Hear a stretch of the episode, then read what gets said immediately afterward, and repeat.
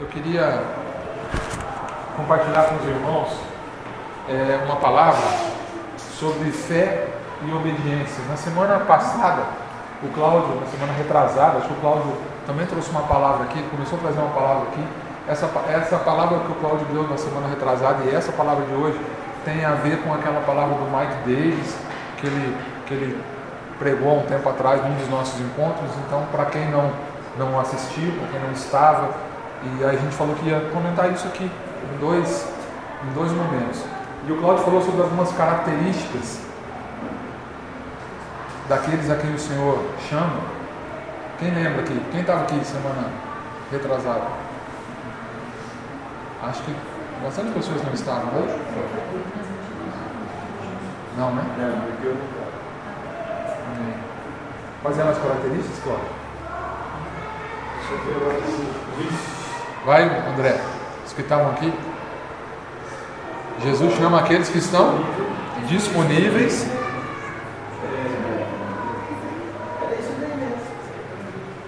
Fiéis. Fiéis. Fidelidade, disponibilidade e o outro é. Disponibilidade e fidelidade. São, são características daqueles que Deus chama, que Deus quer encontrar em nós. E hoje, essa palavra que eu queria trazer. Exatamente.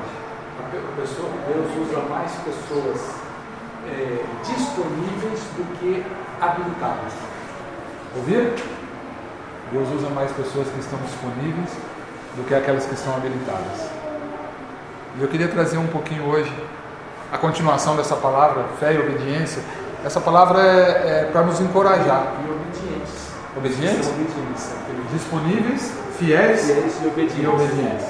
E essa palavra vai seguindo mais ou menos no mesmo sentido, só que agora olhando sobre um outro aspecto. E essa palavra é para nos encorajar a sermos pessoas mais fiéis e obedientes ao Senhor Jesus. É, a gente sabe que nós não somos salvos pelas obras, amém? Eu coloquei alguns slides aqui, vou tentar seguir eles aqui, mas só para ficar um pouco mais didático. Nós não somos salvos pelas obras. A palavra do Senhor fala assim que é pela graça, é pela fé. E isso é um dom de Deus. Então não somos salvos pelas boas obras, mas somos salvos para o quê? Para fazermos boas obras. Irmãos, tem algumas coisas, eu fico pensando, quando a gente vai ler a palavra e vai estudar um pouco a palavra, tem algumas coisas que a gente já sabe e que a gente está cansado de saber e que se tornou tão rotina que a gente não presta muita atenção mais naquela verdade, naquele princípio. Então não somos salvos pelas obras. E nós vamos ver na continuidade disso aqui como que isso é importante. Somos salvos para quê? Para fazermos boas obras. Efésios 2,10 Porque somos feitura sua, criados em Cristo Jesus para as boas obras, as quais Deus preparou para quê? Andássemos nelas. E quando a gente fala sobre andar nela, esse andar, quando a Bíblia fala sobre andar, fala de continuidade, fala de movimento, não é? Andar fala de continuidade, de movimento. Não é ficar parado. Andar é o contrário de parado. Então preparou para que andássemos nelas. Ou seja, as boas obras devem acompanhar a nossa vida. Tem alguém aqui estagnado? Parado? Deixa eu falar uma. Água parada junta o quê? Apodrece. Mosquito da dengue, apodrece, junta sujeira, não é? Fica esverdeada, uma água salobra, insossa, uma água não tem valor. Eu lembro que muitos anos atrás eu ouvi uma palavra do Pedro Rocha, ele dizia assim: quando Ezequiel fala sobre o rio do Espírito Santo, ele fala sobre rio. Interessante, que ele não fala de um outro tipo de água. Ele não fala de um lago. Ele fala de um rio. Porque o que acontece com o rio? A água do rio é o que? Ela está sempre em movimento, não é? Não está parada. A água do rio não apodrece. A água do rio não junta mosquito da dentro. A água do rio está sempre correndo. A água do rio não junta detrito. Agora, a água parada tem a possibilidade de acontecer tudo isso com vocês. É por isso que a, a, a profecia de Ezequiel, de Ezequiel, quando ele fala do Espírito Santo, ele fala sobre um rio. Quando ele fala sobre as águas purificadoras, ele fala de rio, ele não fala de lagoa. E é por isso que eu pergunto para você, e quando a Bíblia fala sobre o Espírito Santo, uma das figuras que ele usa é água, água que purifica, água que transborda. Na, na, na profecia de Ezequiel, ele fala assim: Eu fui entrando naquelas águas e elas me davam pelo tornozelo, depois pelos joelhos, depois pelos lombos, e quando eu vi, ele era um rio que só se podia atravessar nada. E muitos vão explicar de muitas maneiras essa, essa profecia, mas eu entendo da seguinte maneira: o Espírito Santo é aquele que você começa com uma experiência com ele, e você vai caminhando, e Deus vai te dando mais experiência, e essa experiência, esse rio, começa a ficar mais fundo, mais profundo, e chega um momento que você só consegue nadar, porque não dá mais pé. E sabe uma coisa? Enquanto eu entro numa. Quem vai na praia, né? Você pisa ali na. A água chega ali, você vai pisando, você vai entrando. E você vai entrando. E você vai entrando. Daqui a pouco, o que acontece? Tem uma, uma, uma coisa que a gente fala assim, não dá mais pé. Não dá mais pé. A gente precisa ter um relacionamento com o Espírito Santo em que não tenha mais apoio nosso. É quando só Ele manda. É quando ele nos envolve e eu não tenho mais onde colocar os meus pés. Isso fala de tentativa minha de controlar. É quando a gente diz Espírito Santo agora é contigo. Então, andar não significa ficar parado, significa andar. E eu queria que nessa noite a gente pensasse sobre algumas coisas. Como está a nossa vida? A gente está paradinho, juntando detrito, e esse é o grande perigo, porque a gente tem algumas coisas no mundo de hoje que juntam muito detrito. A internet está aí, as redes sociais estão aí, a mídia está aí, não é? Quantos detritos você deixa entrar por aqui e por aqui?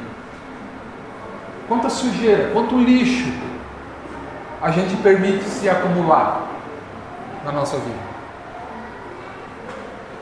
mas eles não serão acumulados se nós vivermos uma vida imersas no rio do Espírito Santo. Amém. Quando a nossa vida não for uma lagoinha fechada, parada, quando ela for um rio.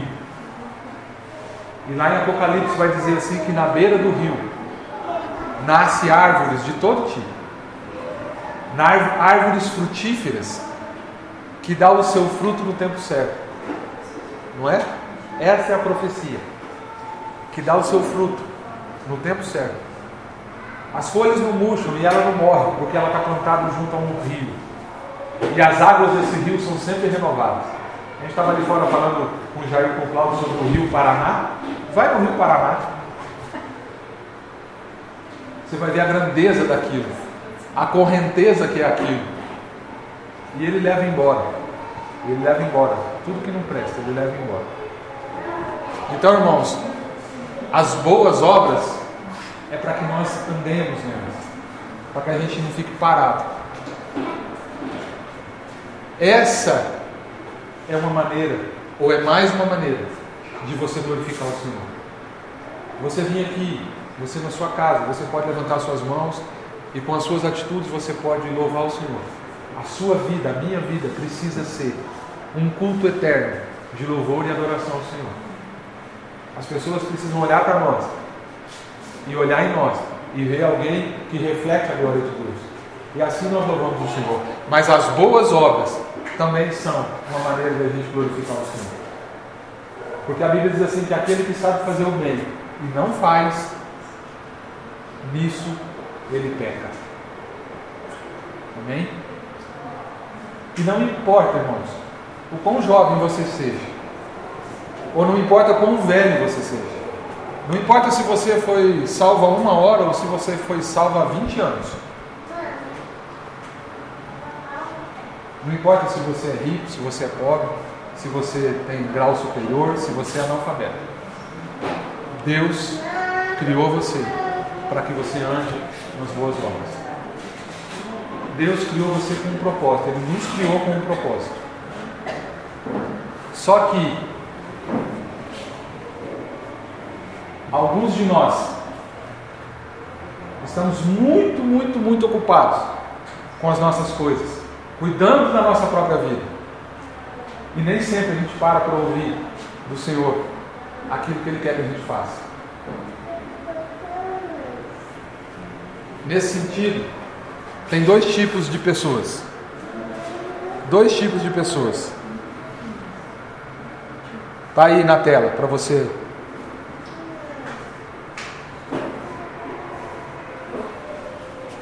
Dois tipos de pessoas.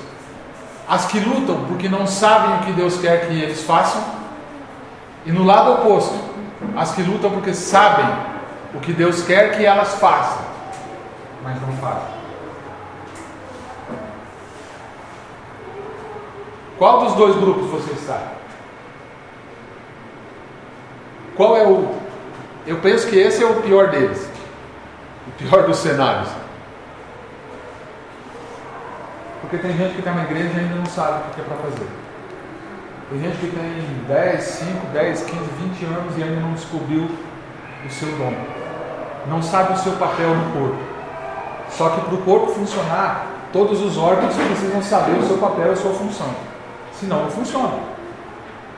O rim precisa saber que ele precisa filtrar todas as nossas impurezas.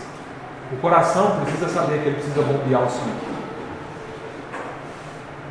E você, membro do corpo de Cristo, qual é a sua função? Então tem pessoas que estão buscando ouvir a voz do Senhor, porque não sabem ainda o que Deus quer que eles façam. Só que tem um grupo contrário. Aquelas que sabem, mas que não fazem. Aquelas que estão paradas, que não estão caminhando. Jesus deu um exemplo. Deixa eu ver se eu anotei aqui. Olha só o texto de Lucas 14, 17. E a hora da ceia mandou o seu servo dizer aos seus convidados: Vinde, que já tudo está preparado. E todos, a uma, começaram a excusar-se o que é excusar-se? Dá uma desculpa. Dá uma desculpa. Uma desculpa. Disse primeiro: Comprei um campo e importa ir vê-lo. Rogo-te que me hajas por excusado. E o outro disse: Comprei cinco juntas de bois e vou experimentá-los. Logo, rogo-te que me hajas por excusado. E o outro disse: Casei e portanto não posso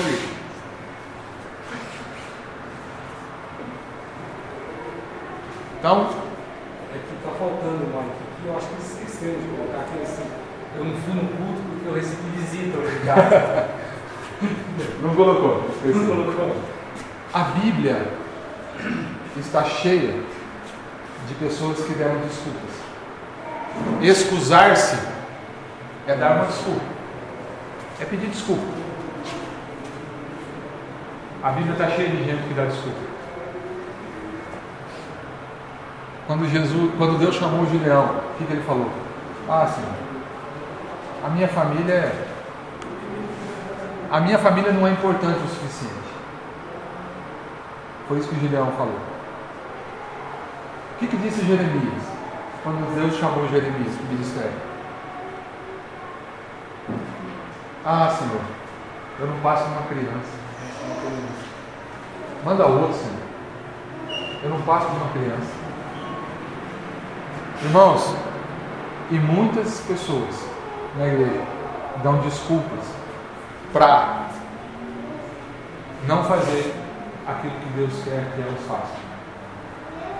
Muitas pessoas dão justificativas quando o Senhor fala, eu quero que você faça alguma coisa, e a gente não faz.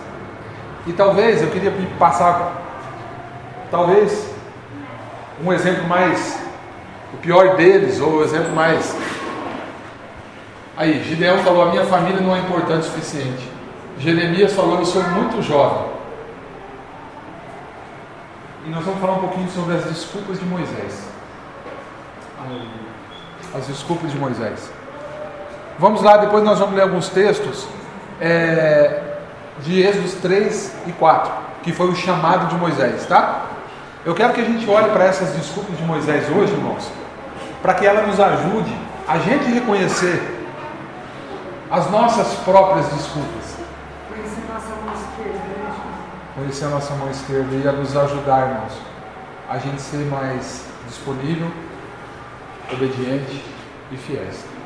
Amém? Vamos lá. É, eu queria falar o contexto.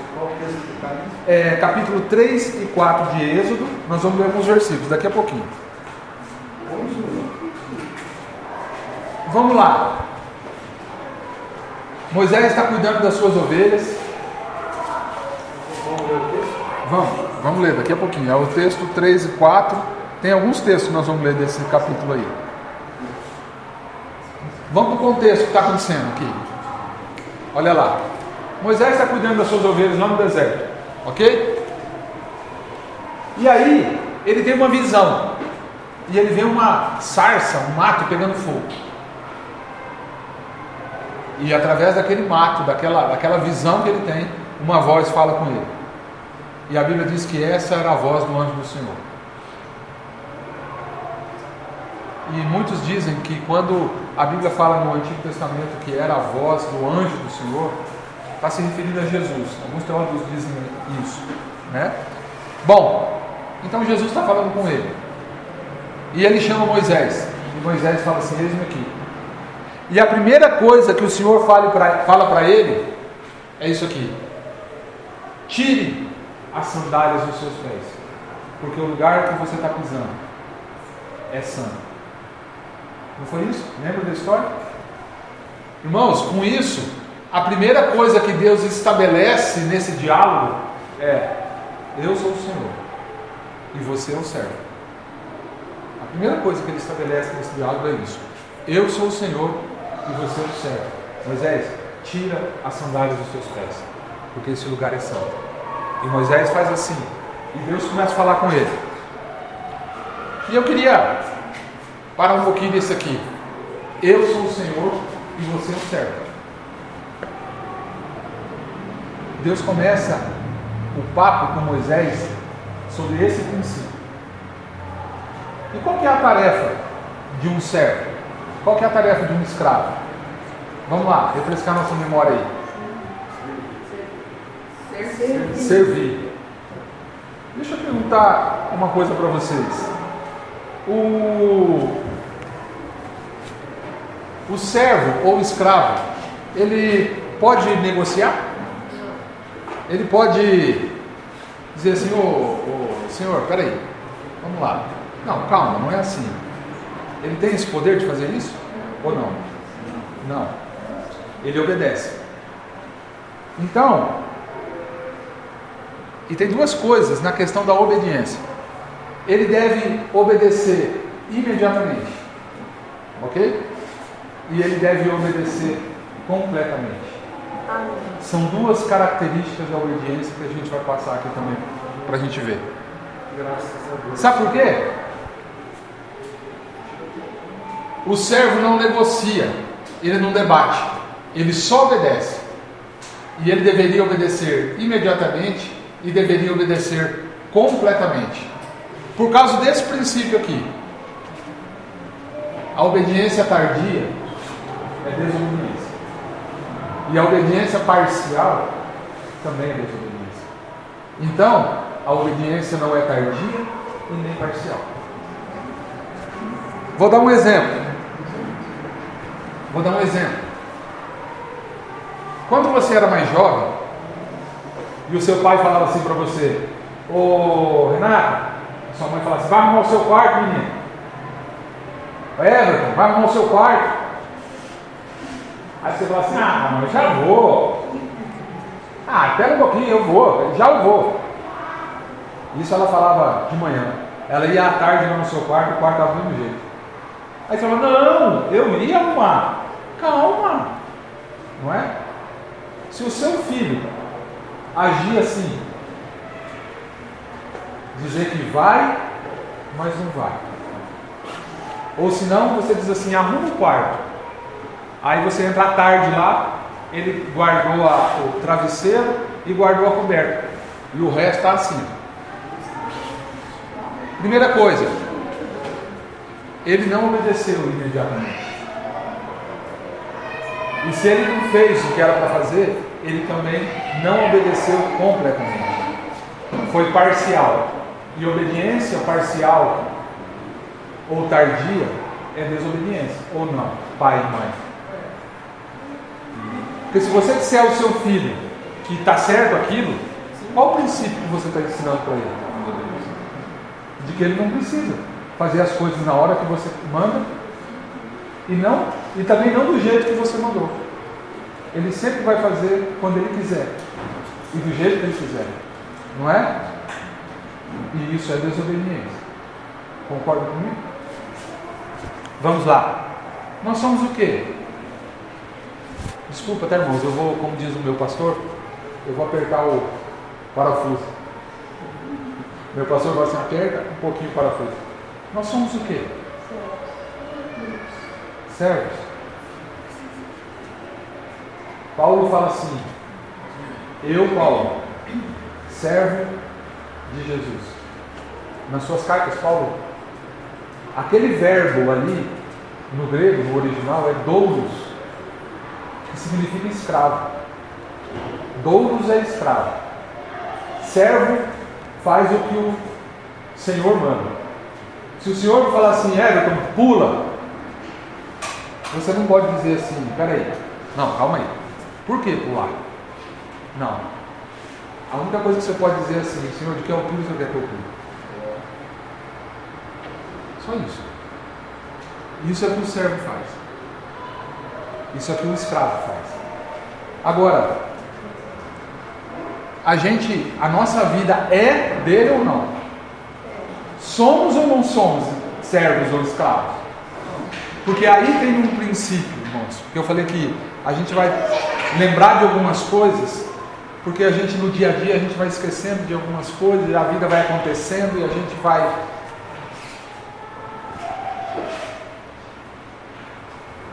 Deixa eu nós somos servos, Senhor. E nós precisamos obedecer. Imediatamente e completamente. Amém?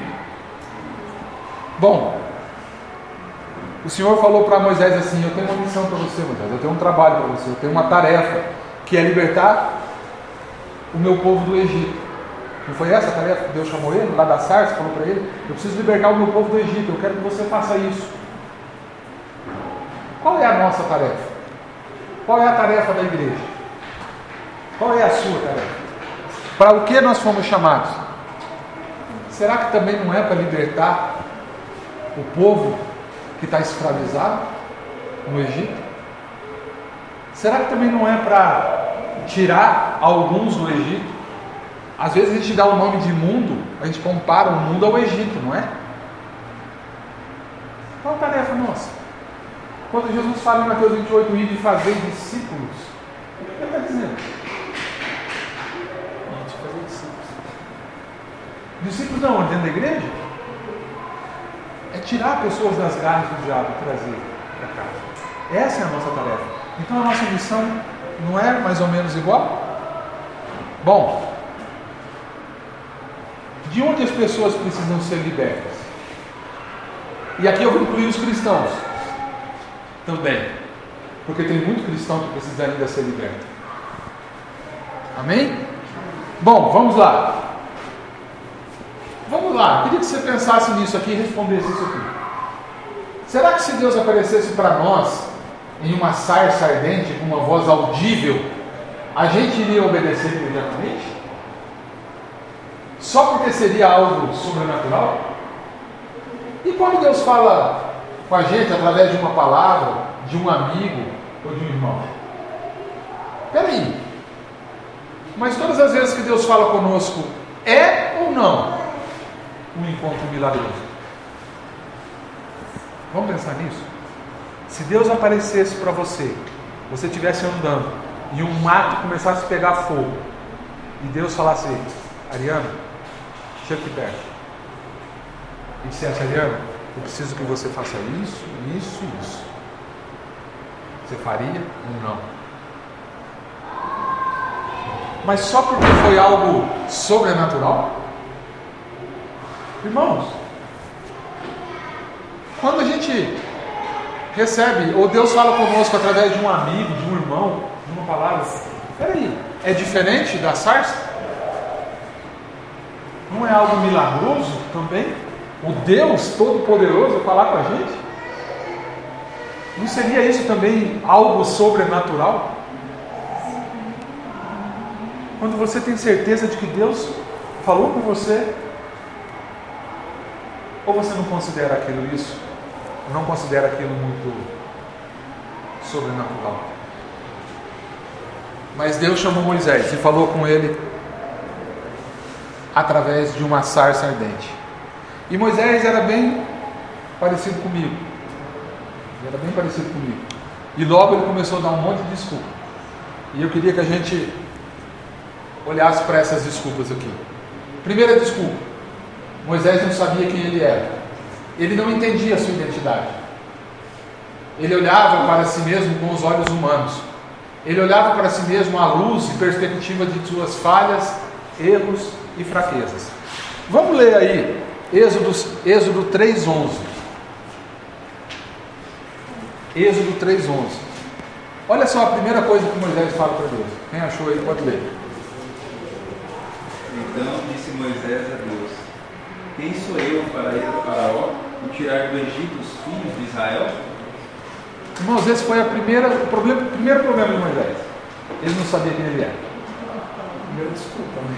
Primeiro desculpa. Ele começa assim: Quem sou eu? Olha a pergunta: Quem sou eu? Quem sou eu?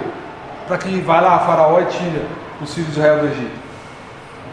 Ele tinha um problema de identidade. Ele não entendia a sua identidade. Ó, ele olhava para si mesmo à luz e perspectiva de suas falhas, erros e fraquezas. Mas vamos lá, quem que era Moisés? Ele foi criado como filho de Faraó. Ele foi criado dentro do palácio do Egito. Quem conhece a civilização, já estudou um pouquinho dessa história, a civilização egípcia era uma das mais modernas. Está aí as pirâmides, está aí a, os aquedutos, está aí todas as tumbas e tudo que está sendo descoberto hoje lá. Era uma das mais, mais na época.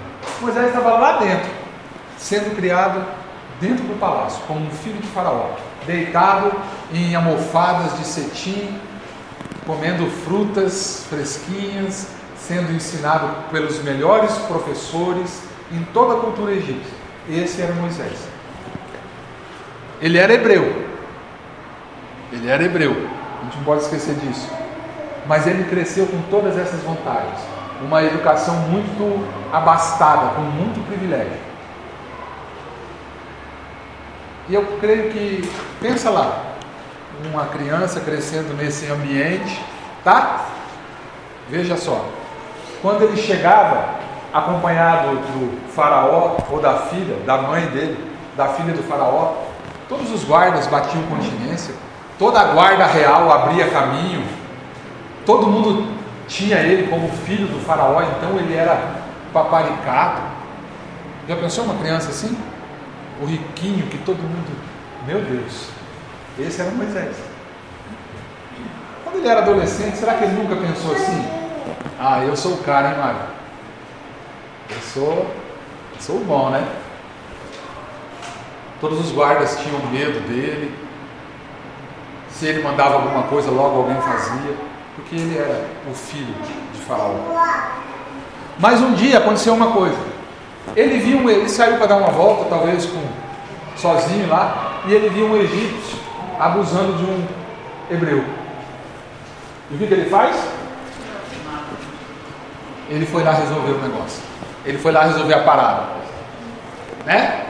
Ele falou: Eu sou o cara, eu vou chegar lá e falar assim: Ô egípcio, para rapaz. E o cara ia afastar e falar: Não, sim senhor. Sim senhor.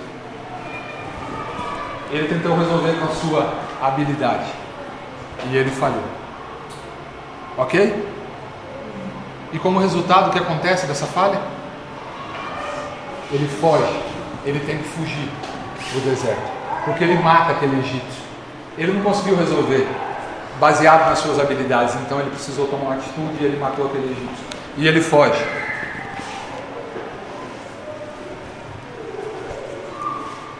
Vamos lá. E aí, ó, ele vai para o deserto. O que acontece? Por 40 anos, irmãos, ele tinha aprendido ou pensado que ele era alguém. Então ele precisa passar 40 anos no deserto para aprender que ele não era ninguém. Deus tira ele daquele lugar, daquele lugar de pompa, daquele lugar de comida farta, educação abastada, tudo que ele tinha, as pessoas o reverenciavam, criado na cultura egípcia. E ele vai para o deserto. E Deus manda ele para o deserto, Renato, para mostrar para ele que ele não era ninguém.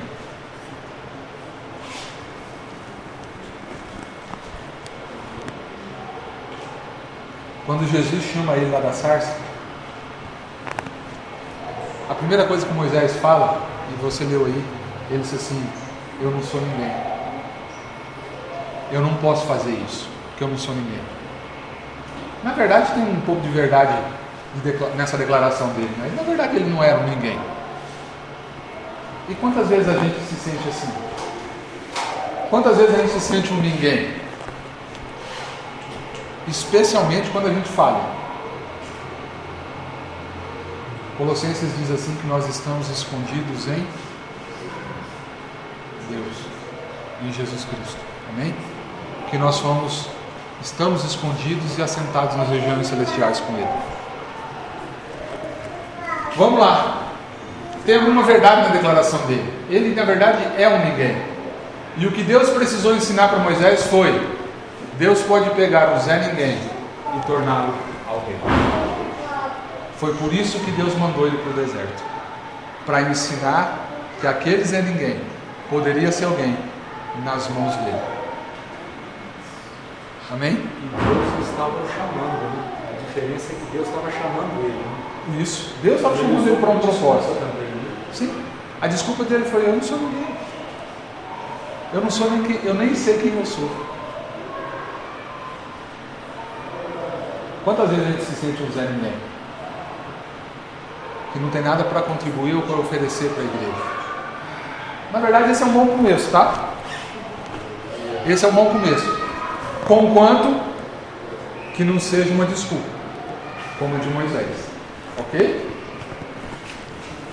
Deus, você não pode me usar porque eu não sou ninguém. Isso é uma desculpa. Deus, o Senhor não pode me usar, porque eu não sou ninguém. Isso é uma desculpa. Ok? Segundo, ele não conhecia quem era o Senhor. 3,13. Leia aí, Cláudio. No 13. Êxodo 3,13.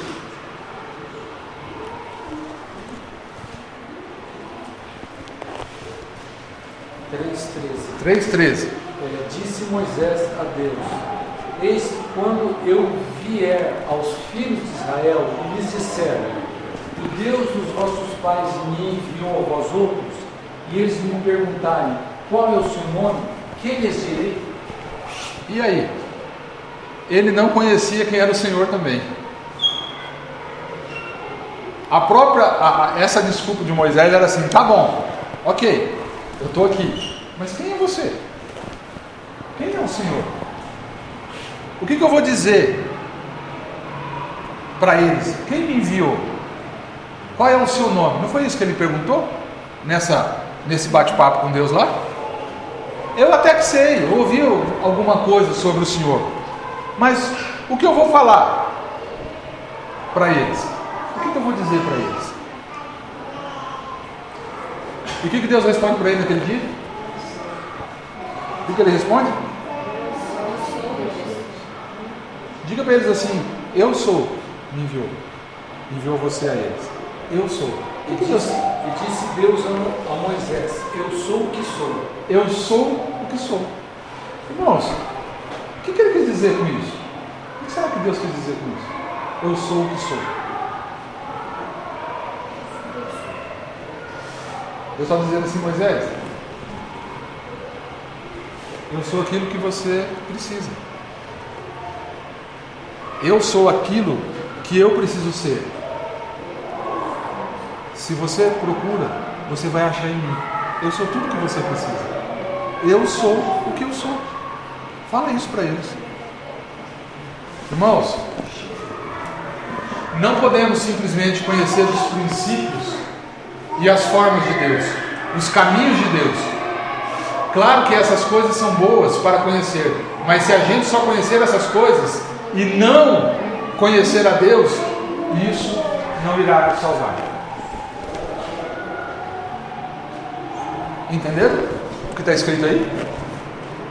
É legal conhecer os princípios, as formas, os caminhos de Deus, mas nós precisamos conhecer o próprio Deus. Amém? Continuando. 3. A terceira desculpa. Ele duvidou do poder da mensagem. Olha lá o que, que diz. Êxodo 4, 1. Então respondeu Moisés e disse: Mas eis que não me crerão, nem ouvirão a minha voz, porque dirão: O Senhor não te apareceu. Ora, que dúvida é essa? Que dúvida é essa? Agora, ele tinha uma certa razão nisso. Por quê? Olha só, como é que eu vou chegar lá para o povo e dizer assim: Olha, eu estava andando no deserto, tá? E de repente um mato começou a pegar fogo. E o mato saiu uma voz lá do mato, me chamou lá para perto, mandou tirar o sapato, eu tirei e uma voz começou, o mato pegava fogo, não se consumia, e ele falou isso, isso isso. Ora, que história mais doida essa, não é? E ele diz assim, ó, mas eis que não me crerão, nem ouvirão minha voz, porque dirão, o Senhor não te apareceu, você está louco, Moisés? Como é que o mato pega fogo e chama e sai uma voz lá? Irmãos, deixa eu perguntar uma coisa. Acho que eu, eu coloquei aqui. Não, não coloquei. Se alguém contasse a experiência da sarça, quem queria acreditar? Agora, e o Evangelho? Vamos ver. O Criador do universo, essa é a mensagem do Evangelho. O Criador do universo veio como um homem e permitiu ser assassinado, morto, para que a escolha da humanidade horrível como eu pudesse receber a vida eterna. E além do mais, eu não preciso fazer nada para merecer isso. É ou não uma história louca? É ou não? Aí tem uma, um texto de Coríntios. Cláudio, você pode abrir para mim? 1 Coríntios 1, 21.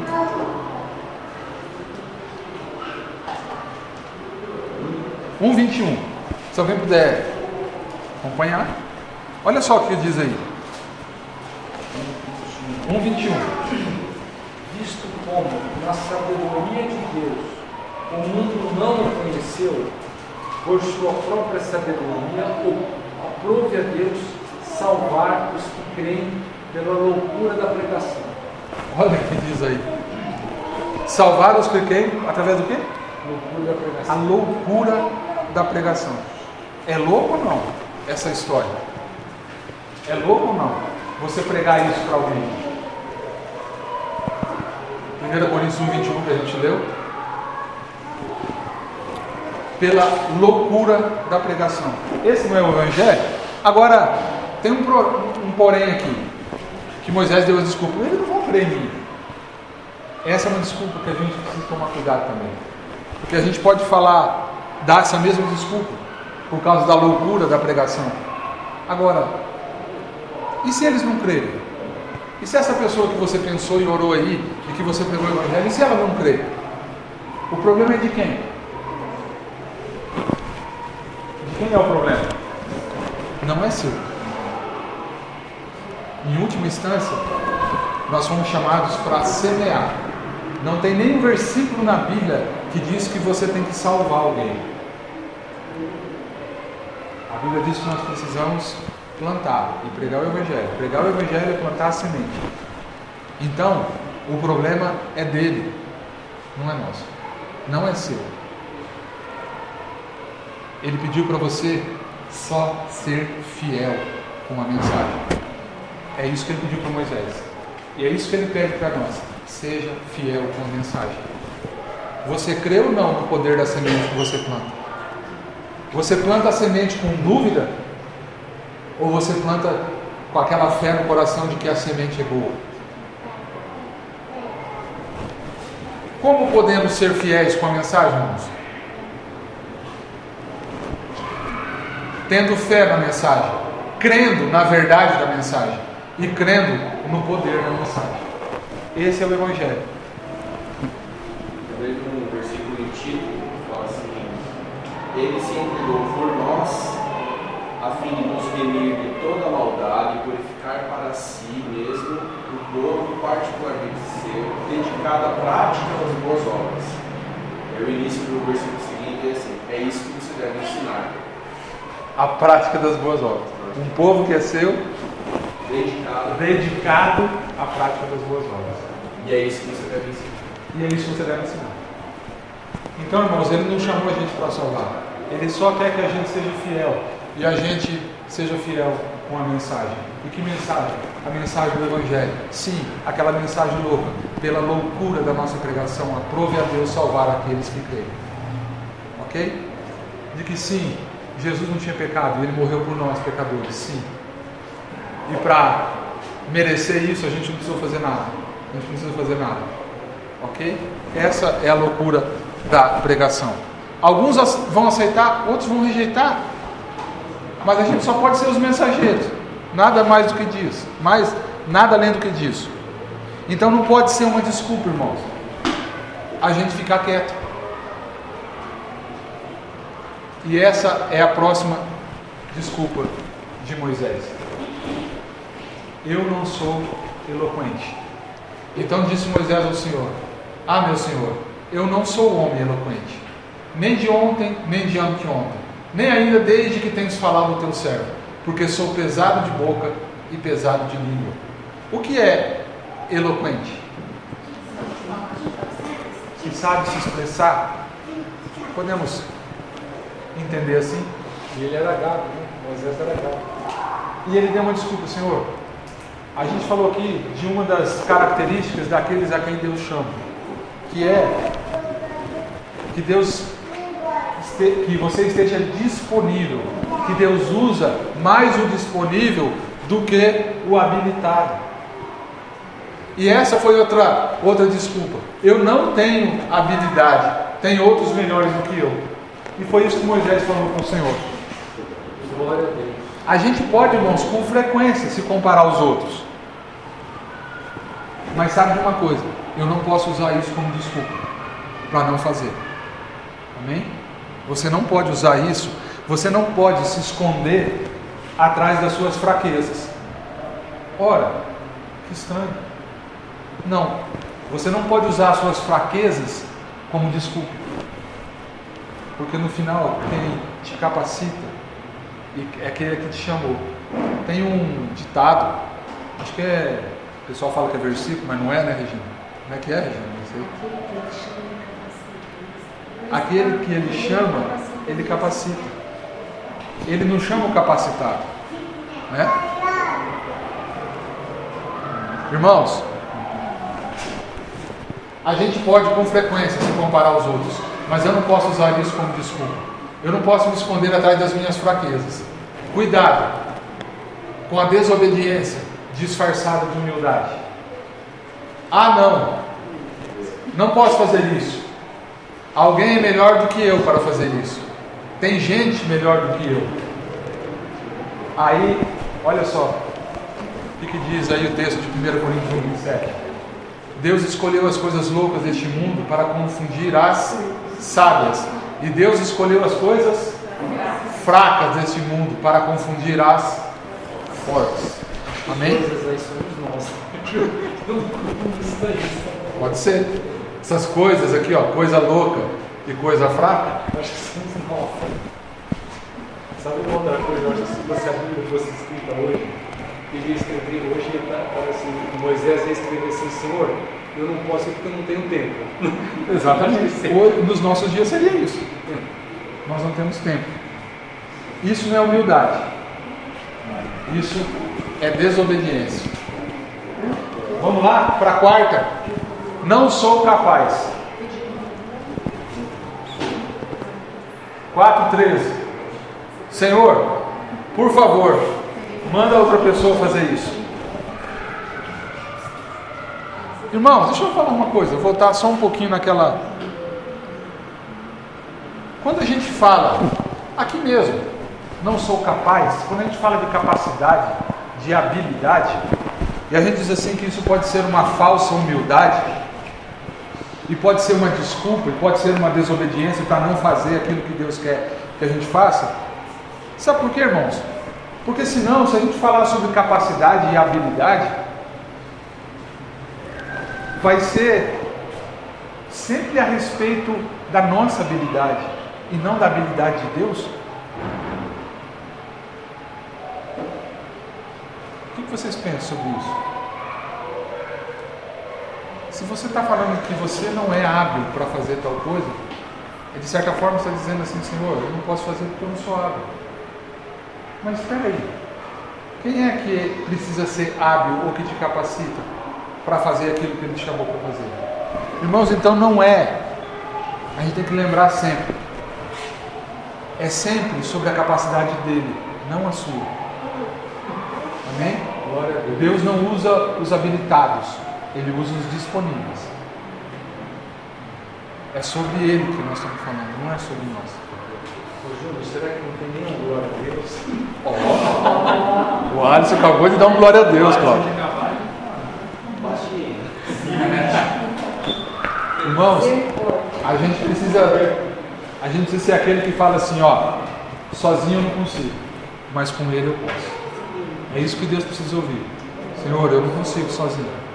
Eu não tenho capacidade para isso, não tenho habilidade para isso. Mas se o Senhor for comigo, eu vou. Se o Senhor for comigo, eu posso. Então, essa outra desculpa, eu não sou capaz, ele se comparou ao outro. Irmão, não caia debaixo da maldição da comparação. Não se compare com as pessoas ao seu redor. Ou quão talentoso você é. Ou quão espiritual você é. Ou quão grande é a sua igreja.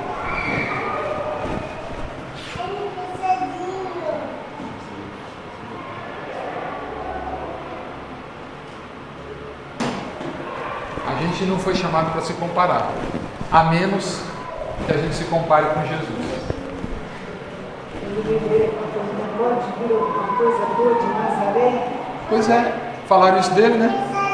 Pode vir alguma coisa boa lá de Nazaré? Falaram isso dele. É o filho de José. Peraí, o carpinteiro lá de Nazaré, é o filho dele? Irmão de Tiago, aquela família lá, meia doida lá, é, é. Mais tarde. É?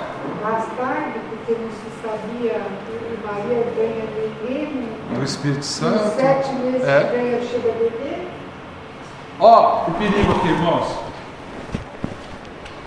Olha esse perigo aqui. A comparação pode produzir duas coisas. Ou eu ficarei cheio de orgulho porque pensarei que eu sou melhor do que ele, ou eu vou me tornar desobediente e preguiçoso por achar que ele é melhor do que eu. Esses são dois perigos da comparação. Quando a gente, o Senhor nos chama e a gente se compara com o outro.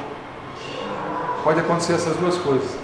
Ou você pode não fazer nada porque você acha que o outro é melhor, ou você pode se ficar orgulhoso porque você diz eu sou melhor do que ele.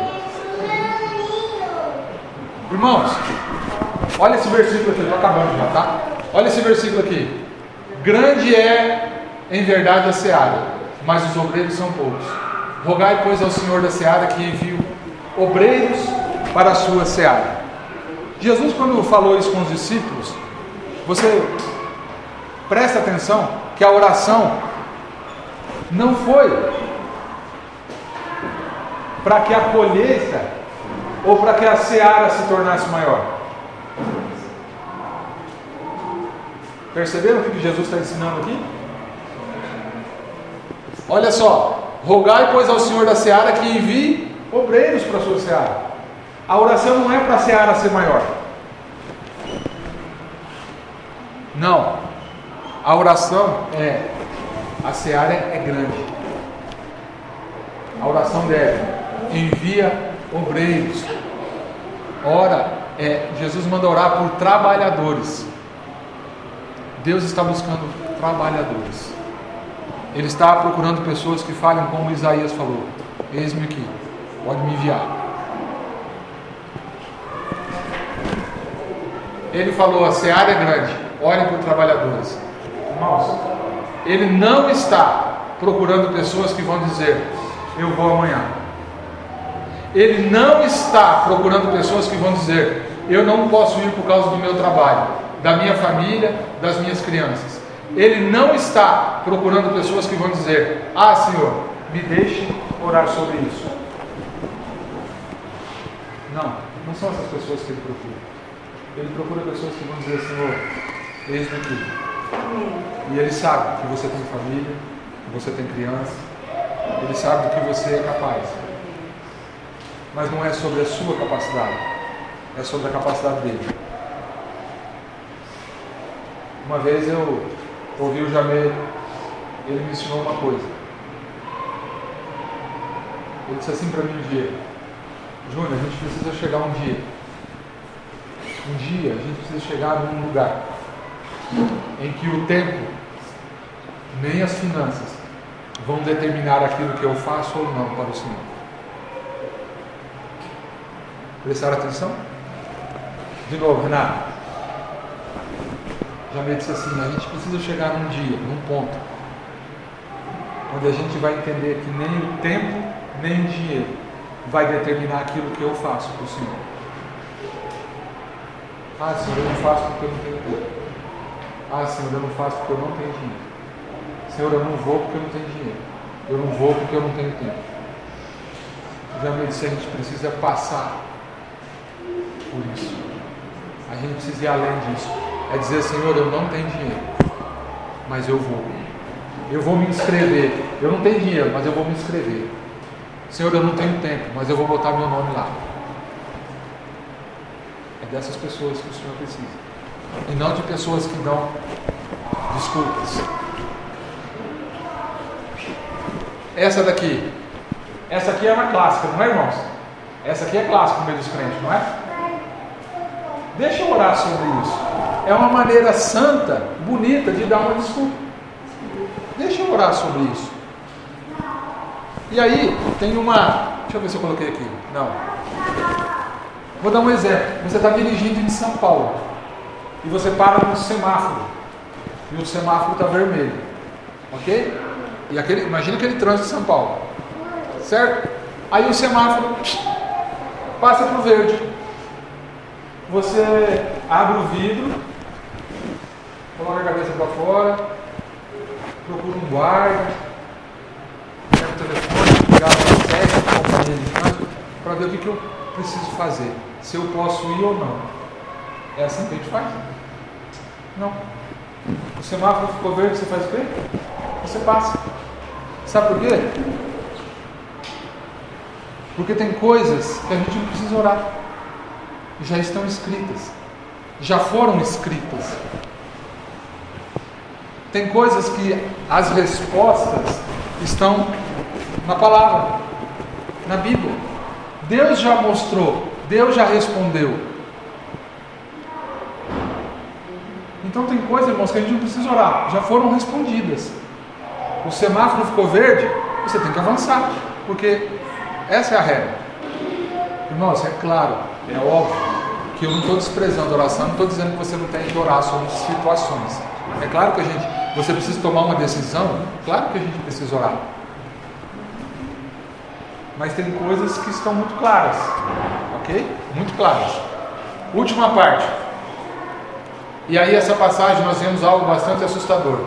A Bíblia diz que Deus se irou com essa última desculpa de Moisés. E aí, Deus, quando ele falou assim: Senhor, manda outro, eu não sou capaz. Deus olhou para ele e falou: O que, que é isso na tua mão? O que, que é isso na tua mão, Moisés? Quatro, dois dias. E ele responde assim: É uma vara. Pô, aquele cajadinho que ele usava para andar no deserto, para se apoiar, para subir morro, descer morro, para cuidar das ovelhas. Aquela vara, um pedaço de pau que ele achou, lá no. preparou ela e andava com aquilo na mão. Então Deus diz para ele, no 4,17: Leve então essa vara e com ela você fará sinais milagrosos. Espera aí. Deus olhou para Moisés e falou: O que você tem, Moisés? E ele, Senhor, eu, só essa vara. E Deus falou: Então pega essa vara e vai, porque é com ela que você fará sinais milagrosos diante do faraó. Deixa eu perguntar para você uma coisa, irmão que, que você tem? Que Deus tem dado para você? Você pode pensar que é insignificante isso que você tem. Você pode pegar isso que você tem, seja lá qual insignificante ou pequeno que você acha que é, traz a mim e eu vou realizar milagres com ele. Amém? O que, que você tem? Moisés não tinha nada. Ele deu um monte de desculpa para não ir. Para não ir. Para não fazer aquilo que Deus estava chamando ele para fazer. E no final, Deus falou assim: Peraí, Moisés. Eu não posso, eu não sou eloquente, eu não, eu não sei nada, eu não sei quem eu sou, eu não sei quem é o Senhor. Ele deu um monte de desculpa. E no final, Deus falou para ele: O que, que você tem então? Ele disse: Eu só tenho essa vara. Ele disse: Então é com ela que você vai. Amém? O que, que você tem, Jair? O que, que você tem, Tainá? O que, que você tem, Maio? O que, que você tem? Deus pode pegar esse, essa coisa insignificante que você acha que é, e Deus pode usar para a glória dele. Amém? Foi isso que ele fez com Moisés. Seja lá o pouco que você tem, deixa Deus usar. Moisés era um cara de desculpas, era um homem relutante a obedecer o chamado de Deus. Mas graças a Deus, no fim, ele obedeceu. Amém? Então a nossa minha oração hoje é que ele libertou o povo, né?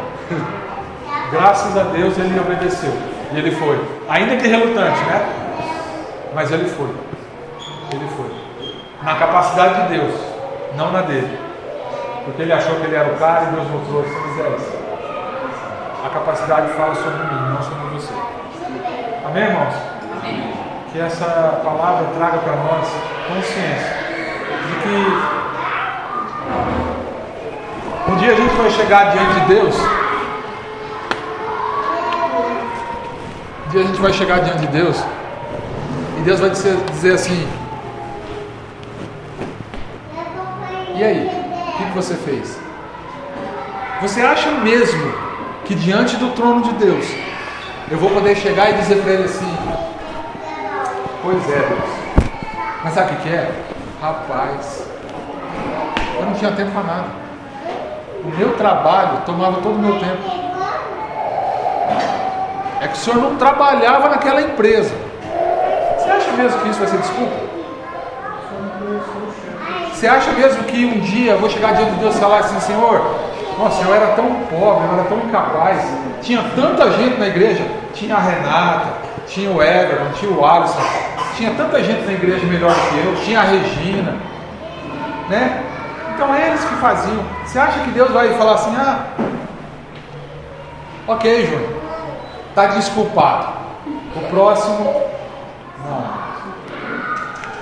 Não. Ele vai dizer assim, o que você fez com o talento que eu te dei? Você recebeu um só, o que você fez com ele? Ah, Senhor, eu enterrei. Eu sabia que o Senhor era um cara bravo. Não é?